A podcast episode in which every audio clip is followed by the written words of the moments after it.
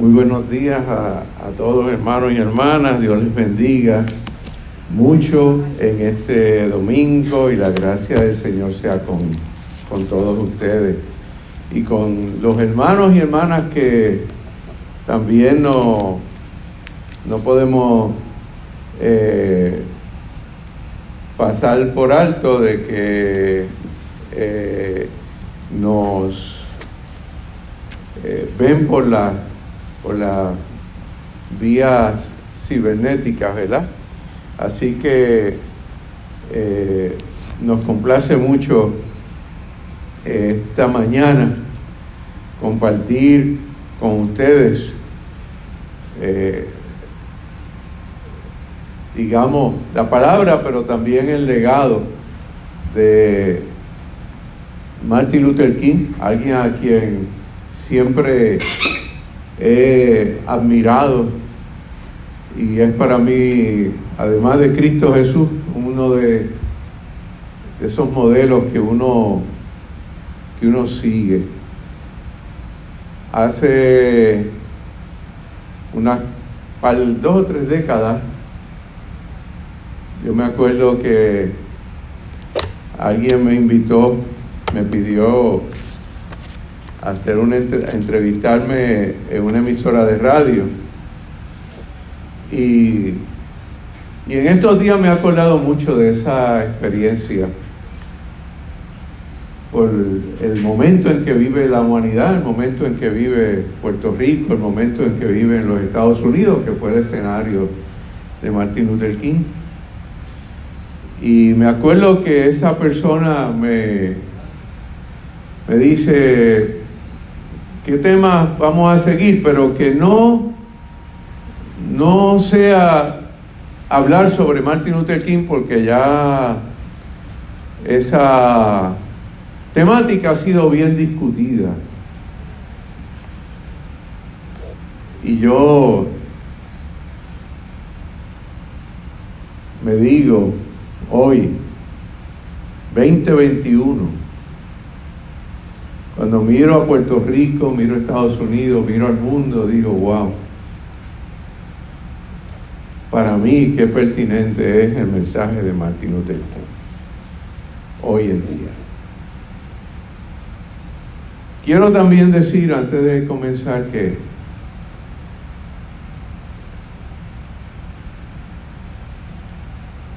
estaba pensando esta mañana que yo admiro a gente que ha estado en la cárcel y que los han ejecutado por lo que creen, por lo que predican. Y esa fue la, esa fue la historia de Jesús de Nazaret, ¿no es cierto? Nosotros seguimos a, prácticamente a un acusado, a un confinado, llamado Jesús de Nazaret. Y hoy estamos conmemorando a alguien que también ha sido acusado, fue acusado, confinado, apuñaleado y finalmente asesinado en el Hotel Lorraine, en la ciudad de Memphis, Tennessee, cuando salía de la mañana de su habitación.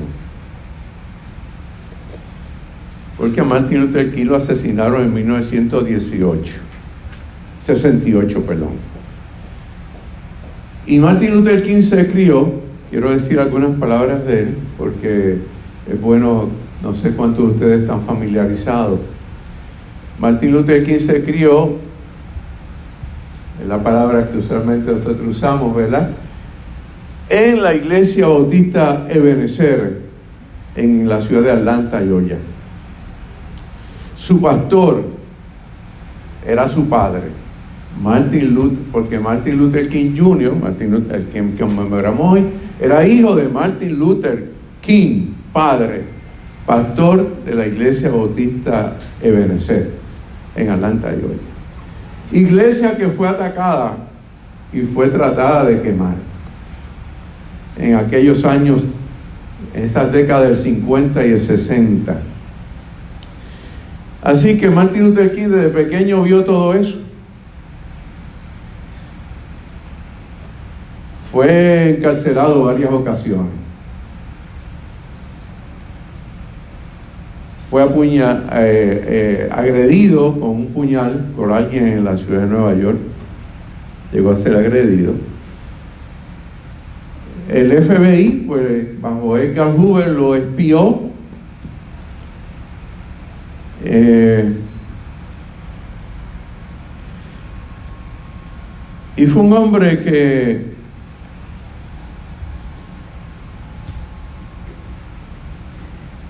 marchó muchas veces. Sintió, y estas cosas hay que decirle, el impacto del agua con mucha presión de la policía.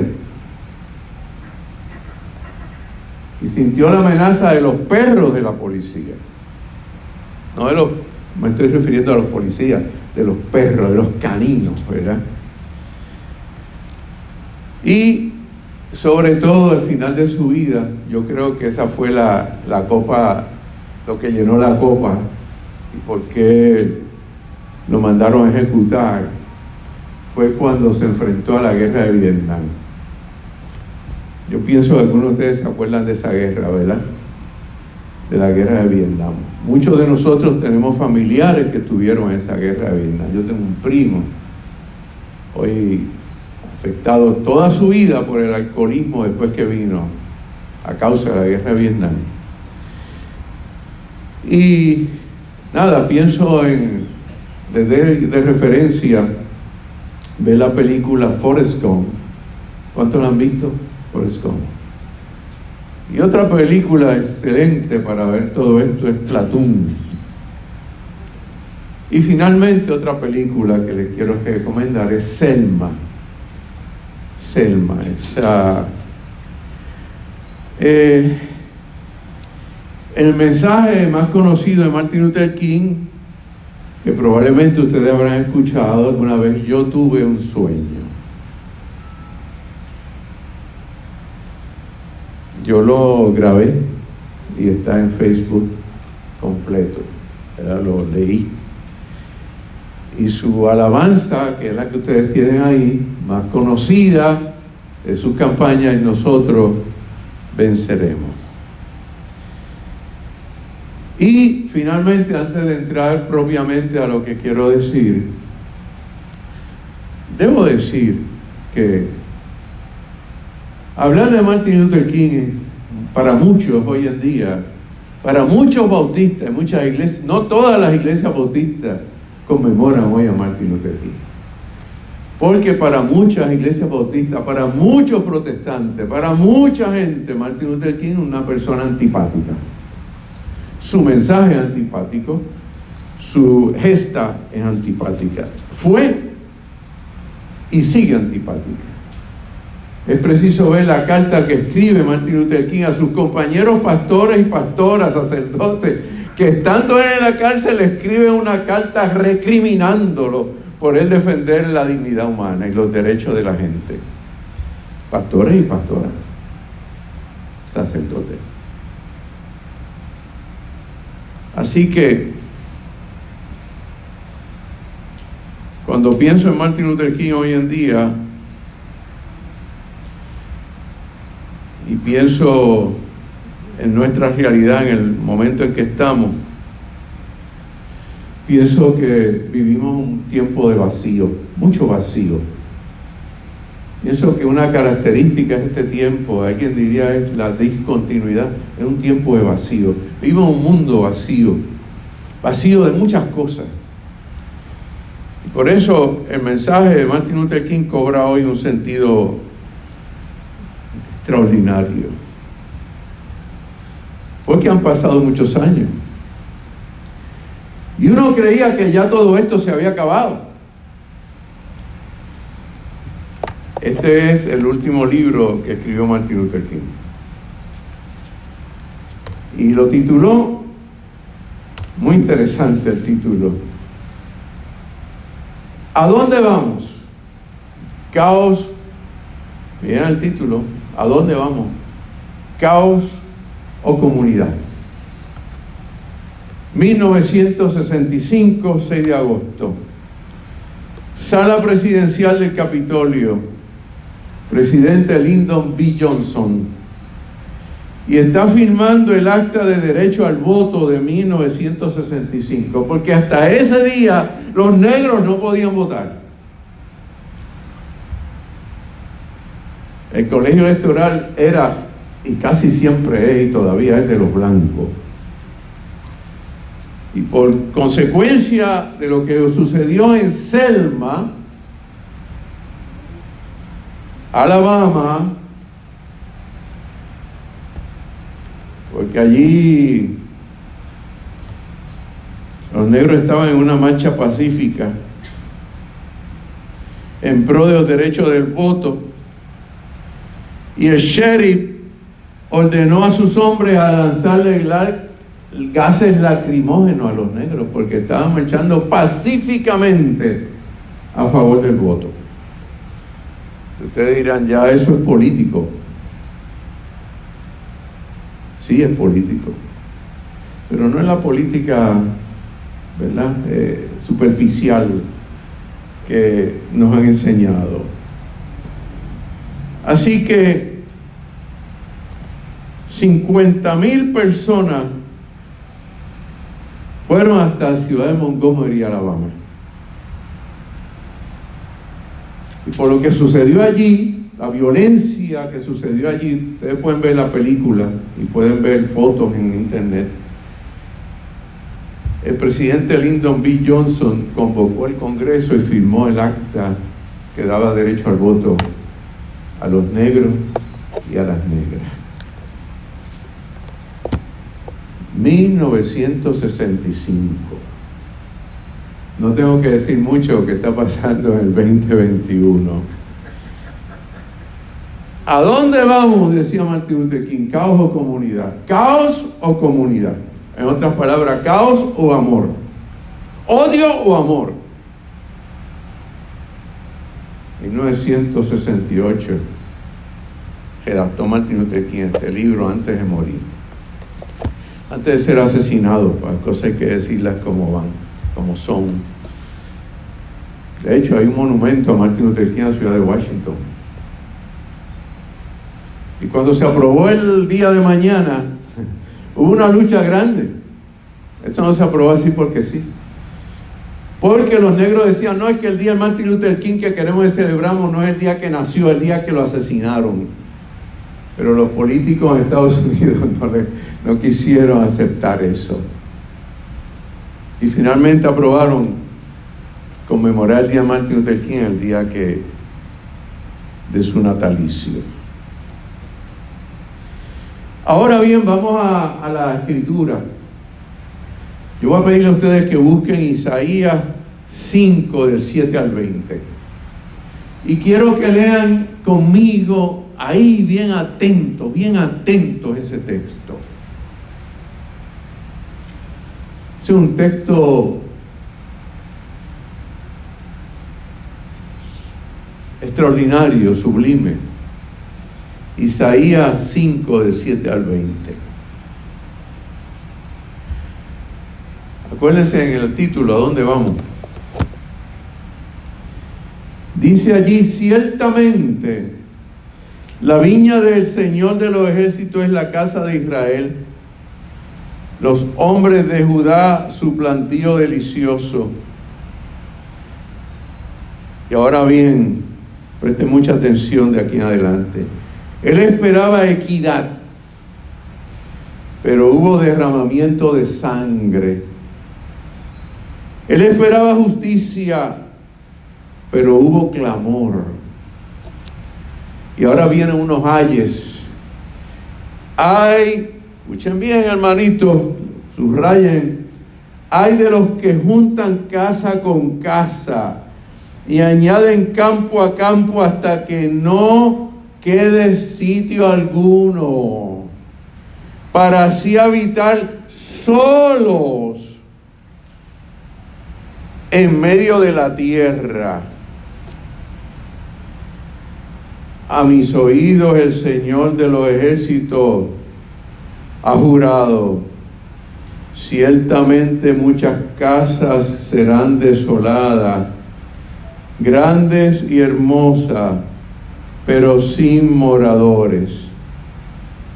Porque cuatro hectáreas, dos acres de viña producirán 22 litros de vino y 220 litros de semillas producirán 20 litros de 22 litros de grano. Ay de los que se levantan muy de mañana para ir tras la bebida, de los que trasnochan para que el vino los encienda. Escuchen bien, versículo 12. En sus banquetes hay lira y arpa, pandero, flauta y vino, pero no contemplan las obras del Señor ni ven las obras de sus manos, con mayúsculas sus manos. Pero eso va, por eso va cautivo mi pueblo por falta de discernimiento. Subrayenlo sus notables, sus líderes, en otras palabras, están muertos de hambre y su multitud reseca de sed. Por tanto, el Sheol, región de los muertos, ha ensanchado su garganta y ha abierto sin medida su boca, y a él desciende el esplendor de Jerusalén, su multitud, su alboroto y el que se divertía en ella. El hombre común será humillado y el hombre de importancia abatido, y los ojos de los altivos serán abatidos. Pero el Señor de los ejércitos será exaltado por su juicio, y el Dios santo se mostrará santo por su justicia. Entonces pastarán los corderos como praderas propias en los lugares desolados de los ricos. Extranjeros comerán. Ay de los que arrastran la iniquidad con cuerdas de falsedad. Y el pecado como unas coyuntur, coyundas de carretas. Los que dicen que se dé prisa, que se apresure su obra para que la veamos, que se acerque y venga el propósito del Santo de Israel, para que sepamos hay de los que llaman al bien, al mal bien. Subrayen ese verso. Hay de los que llaman al mal bien y al bien mal, que tienen las tinieblas por luz y la luz por tinieblas, que tienen lo amargo por dulce y lo dulce por amargo. Esa es la palabra de Dios para nosotros hoy en día. Cristo lo dijo de otra manera. Hay de los que tienen oídos para oír y no Oye. Hay de los que tienen ojos para ver y no ven. Por eso es la palabra tan importante ahí, discernimiento. Pienso que al pueblo de Dios en general y al mundo en general le falta discernimiento. Por eso tanto vacío. Porque hay mucha gente que tiene ojos y no ven, y oídos y no oyen. Imagino que cuando Cristo dijo eso, la gente se puso incómoda. Los fariseos dirían, wow,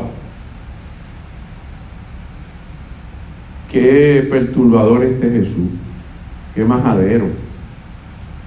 Y que nos viene a decir a nosotros, los líderes del pueblo, los los que somos los que conocemos la ley, los que predicamos, nos viene a decir, ustedes tienen ojos y no ven, oídos y no oyen. Nosotros que somos los sacerdotes, los especialistas, los teólogos, los jefes, los pilatos de su tiempo, los herodes de su tiempo. Yo miro ese texto y pienso en cómo la iglesia en general perdió discernimiento desde el principio. Hubo un señor que se llamó, uno de los llamados, en cierta manera, padres de la iglesia, Eusebio de Cesarea. Año 306, por ahí, al, al 2, 337 antes de, después de Cristo. Eusebio era un obispo de la iglesia. principio de la iglesia. Y era Constantino el emperador. Pura coincidencia si han escuchado algunas cosas hoy en día. Pero prácticamente Eusebio dijo, Constantino es prácticamente el, el, amado, el electo, el selecto de Dios para este tiempo. Es el bendecido, es casi el hijo de Dios para este tiempo. Pura coincidencia.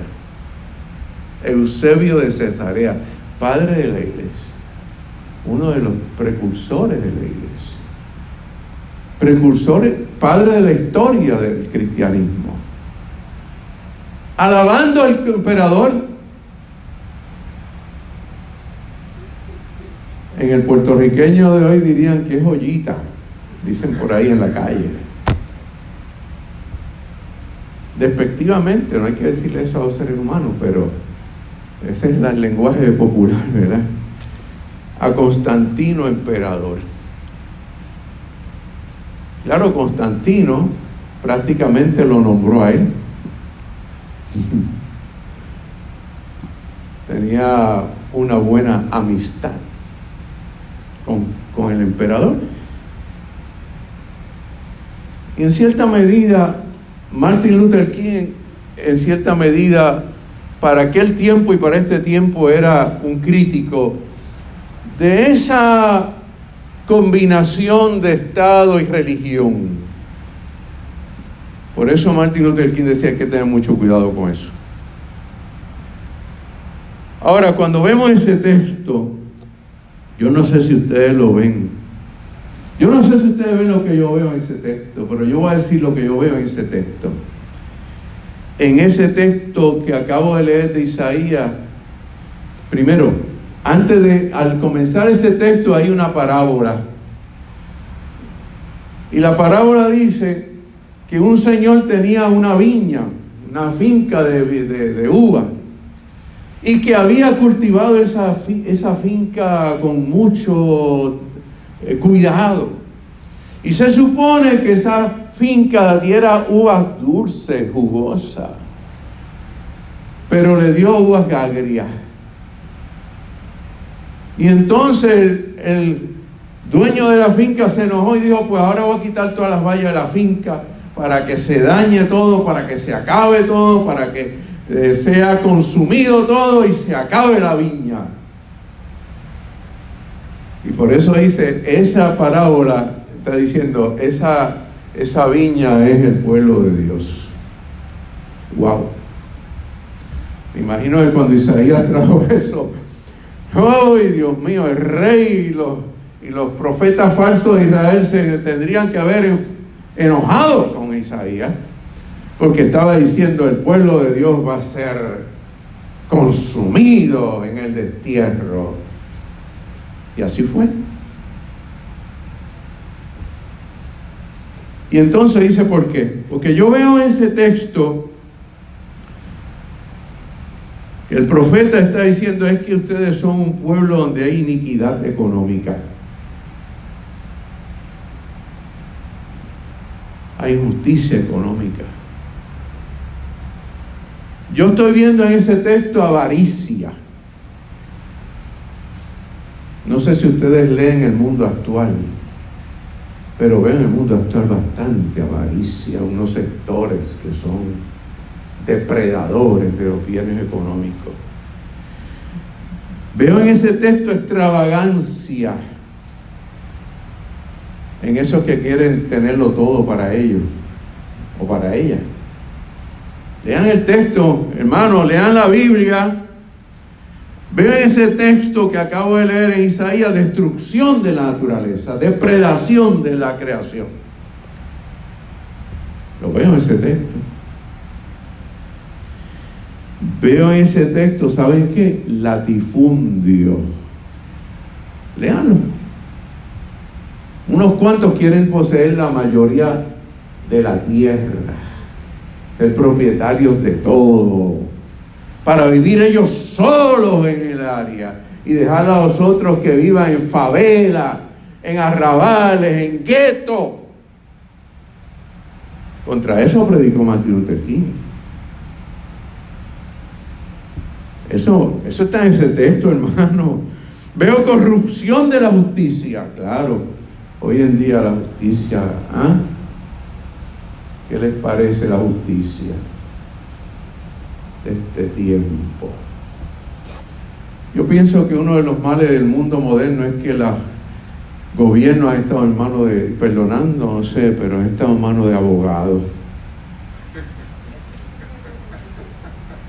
y vean que ellos hicieron la constitución y se aseguraron que los que estén allí sean abogados. Tienen que ser abogados. Yo no sé si eso es una bendición o es que no voy a decir la otra palabra. Pero por los frutos los conoceréis. Si miro al mundo gobernado por abogados, óigame, y a Puerto Rico ni se diga.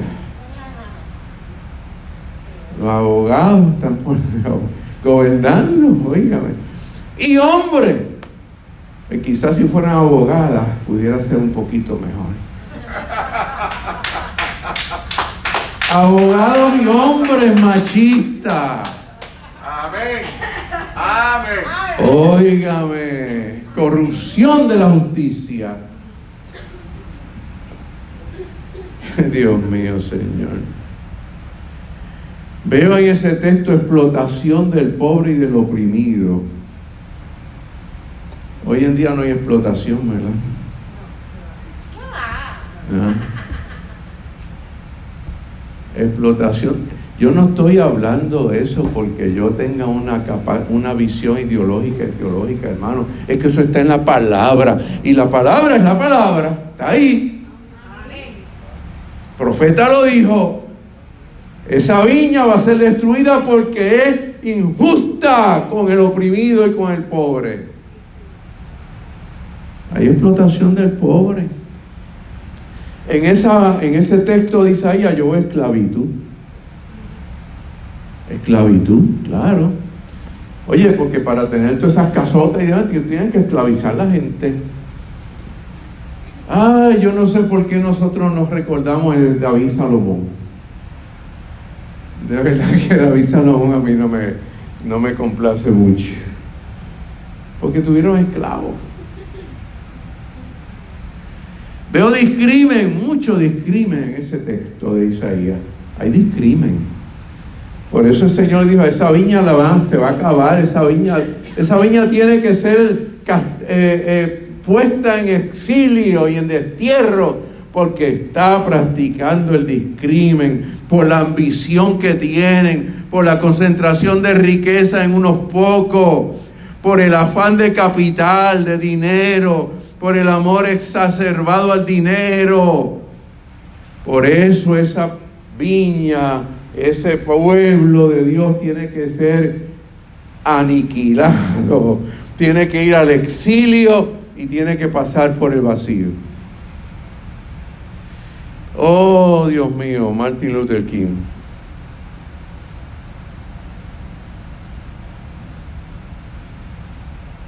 Hay un poema que me gusta mucho. Yo, este poema lo leí hace muchos años ante la iglesia bautista. Es de un poeta cubano. Hoy en día no se lee mucha poesía, la gente no lee poesía, porque eso es para gente tonta, ¿verdad? Como yo.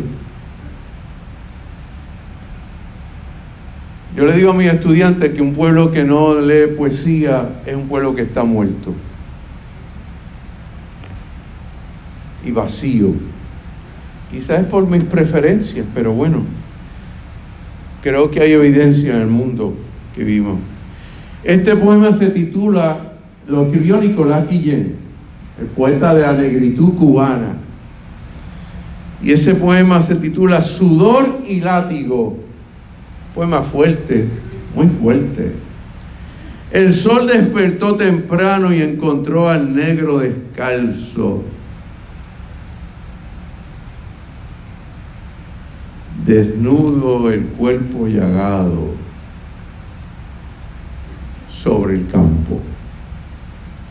Látigo. Sudor y látigo El viento pasó gritando que, que flor negra en cada mano. La sangre le dijo, vamos, él dijo, sangre, vamos. Partió en su sangre descalzo, el cañaveral temblando le abrió paso. Después el cielo callado y bajo el cielo el esclavo, tinto en la sangre del amo, látigo, sudor y látigo, tanto en la sangre de la, tinto en la sangre del amo, látigo, sudor y látigo, tinto en la sangre del amo, tinto en la sangre del amo.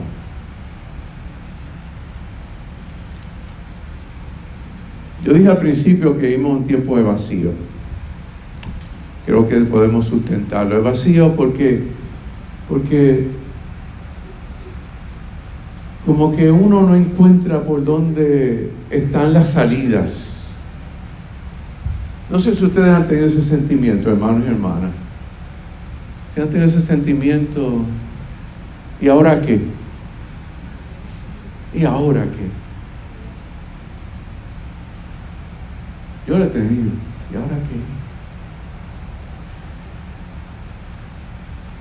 Pero yo quiero decir algo.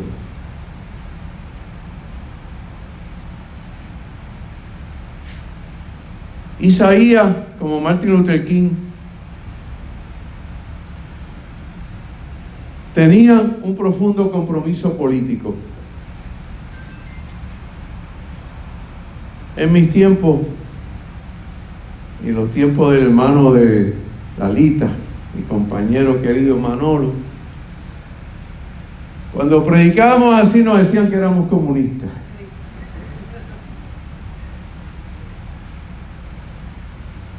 Socialistas.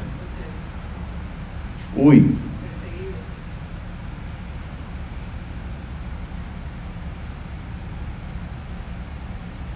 Oye, si algo admiro de Billy Graham padre. Estamos claros, de Billy Graham padre es que tuvo el coraje espiritual de ir donde el primer ministro de Rusia, de la Unión Soviética, y sentarse a hablar con él.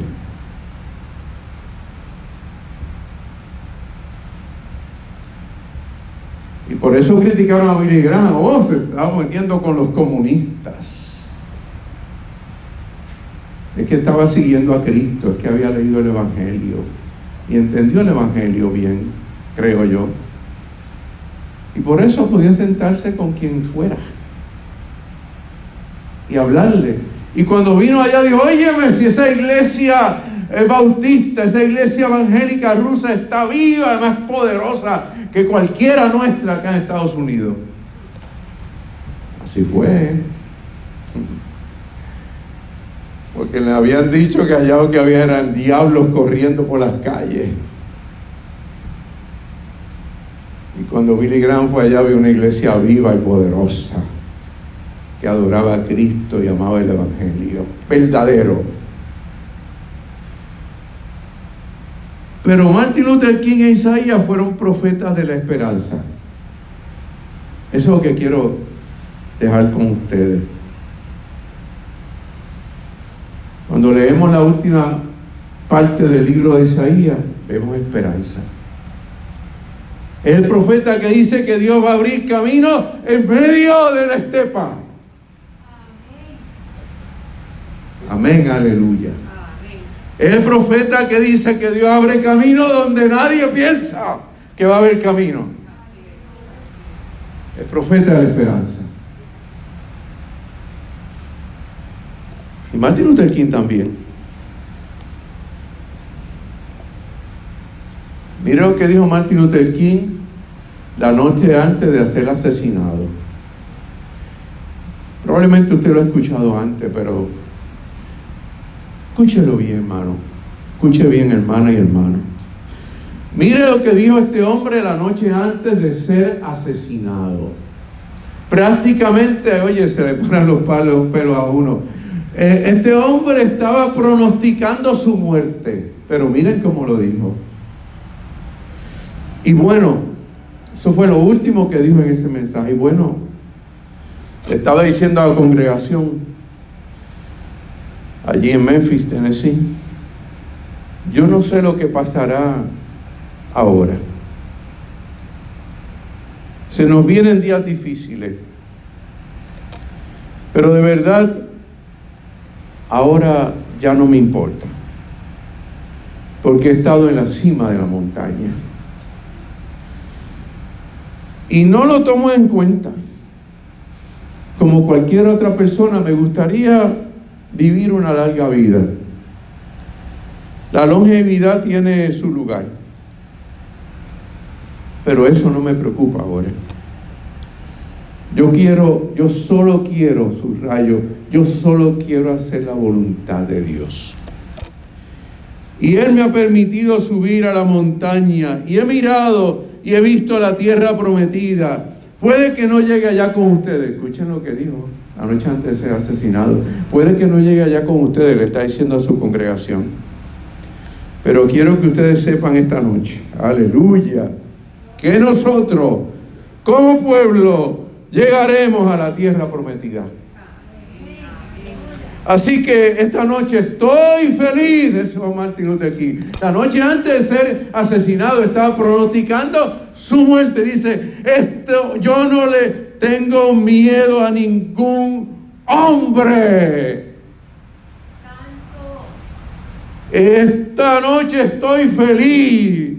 Mis ojos han visto la gloria de la venida del Señor. Aleluya. Hoy estoy poético. Voy a compartirle con ustedes otra, otra poesía de Nicolás Guillén también. Esta sí ustedes la han escuchado. Es una poesía de esperanza. Para hacer esta muralla. ¿Han escuchado? Tráigame en todas las manos. Eso es de Nicolás Guillén. Los negros, sus manos negras.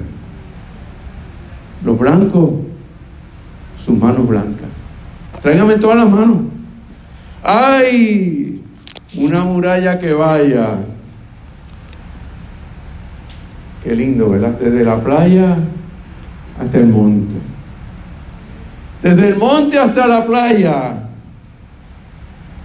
Bien allá sobre el horizonte. Tum. ¿Quién es? Una rosa y un clavel. Abre la muralla. Tum, ¿quién es? El sable del coronel cierra la muralla. Tuntún, ¿quién es? La paloma. La paloma, la paz y el laurel. Abre la muralla. Tuntún, ¿quién es? El alacrán y el cien pie. Eso es metafórico. Cierra la muralla. Al corazón del amigo. Abre la muralla. Al veneno, al odio, al discrimen, a la supremacía, eso lo añado yo, y al puñal, cierra la muralla. Al mixto y a la hierbabuena, abre la muralla. Al diente de la serpiente, hmm, cierra la muralla. A ruiseñor en la flor. Imagino que ustedes saben lo que es un ruiseñor, ¿verdad? A ruiseñor abre la muralla. Mire lo que dice Nicolás Guillén. Alcemos una muralla, pero juntando todas las manos. Tómense las manos, hermano. Los que están ahí cerca. Tómenle la mano al que está cerca. Tomen la mano. Hacemos una muralla juntando todas las manos. Los negros sus manos negros, los blancos sus manos blancas, una muralla que vaya desde la playa hasta el monte, desde el monte hasta la playa, bien allá sobre el horizonte. Esa es la voluntad de Dios para el mundo. Eso es la reconciliación. Eso es salvación. Eso es redención. Eso es el Evangelio.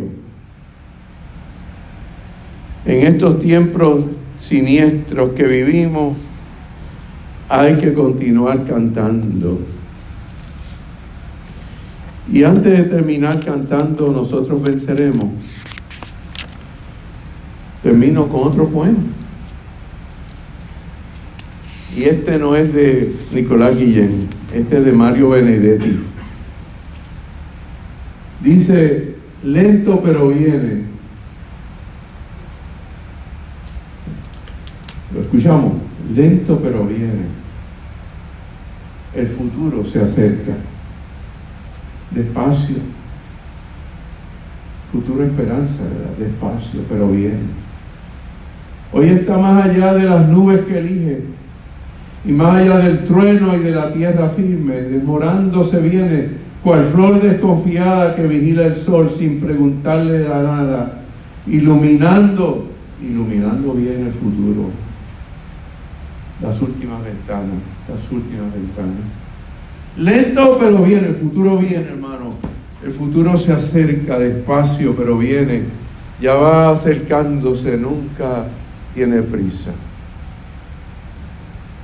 Y te, no lo voy a leer todo, pero termino diciendo, en la última estrofa dice, lento, pero viene el futuro real, el mismo que inventamos nosotros y al azar, cada vez más nosotros y menos el azar, el futuro viene. Que sea un futuro, un futuro, como finalmente diría Isaías en el, su, su libro al final, y el segundo Isaías, Héctor Isaías, como decía Martin Luther King, que sea un futuro donde podamos hacer la muralla grande de la, de la hermandad, del amor, de la justicia, de la paz, que podamos hacer una gran muralla donde no, como decía Martin Luther King, donde no seas tú validado por el color de tu piel, sino por tu espiritualidad, por tu carácter, por tu sensibilidad. Porque en última instancia, Jesús de Nazaret, eso fue lo que vino. Y repito lo que he dicho aquí en este púlpito. Por eso Cristo, al gran Cristo a quien sigo, cuando le preguntaron qué es lo más importante, no dijo, sépanse en la Biblia de rabo a cabo. Dijo, ama a tu prójimo, a Dios sobre todas las cosas, y a tu prójimo como a ti mismo. Tu prójimo negro, tu prójimo como sea, ámalo. Eso no quiere decir que tú estés de acuerdo con tu prójimo en todo, pero ámalo. Por eso Jesús dice, ama a tus enemigos. No necesariamente no lo dejes de combatir en sus argumentos, pero ámalo. El mundo necesita una nueva cultura de amor, una nueva cultura de hermandad, de paz, de sana convivencia, donde tratemos de que haya justicia y haya equidad. Para todos y para todas, en todo lugar. Esa es la gran tarea que tenemos por delante, aún en medio de la pandemia. En este tiempo, pensemos en Martin Luther King miremos su legado, vinculémonos al gran evangelio de Cristo Jesús. Señor nuestro. El futuro viene. Lento, pero viene. Con poder, con gracia, con amor y esperanza. Así creemos. Nosotros venceremos. Ustedes han cantado ese himno otra vez, alguna vez. Ustedes no son del 60 algunos, ¿verdad?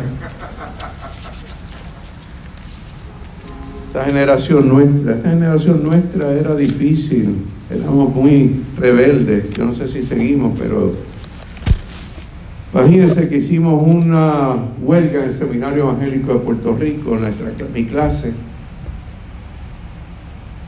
Lamentablemente la presidía Luis Collazo, ¿verdad? Y hicimos una huelga.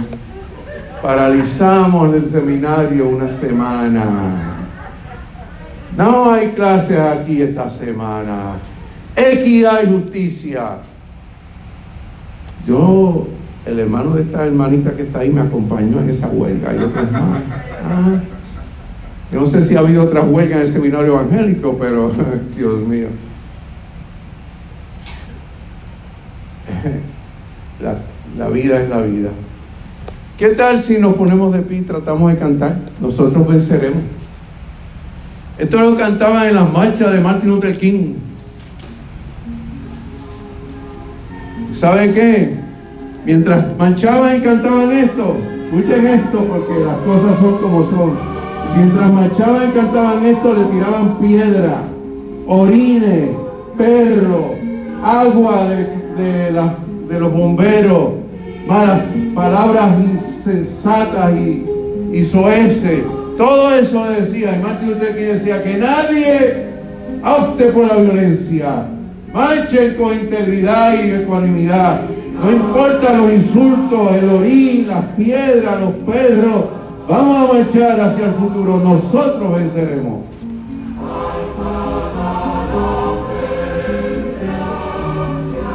Podemos cantar. Nuestra luz.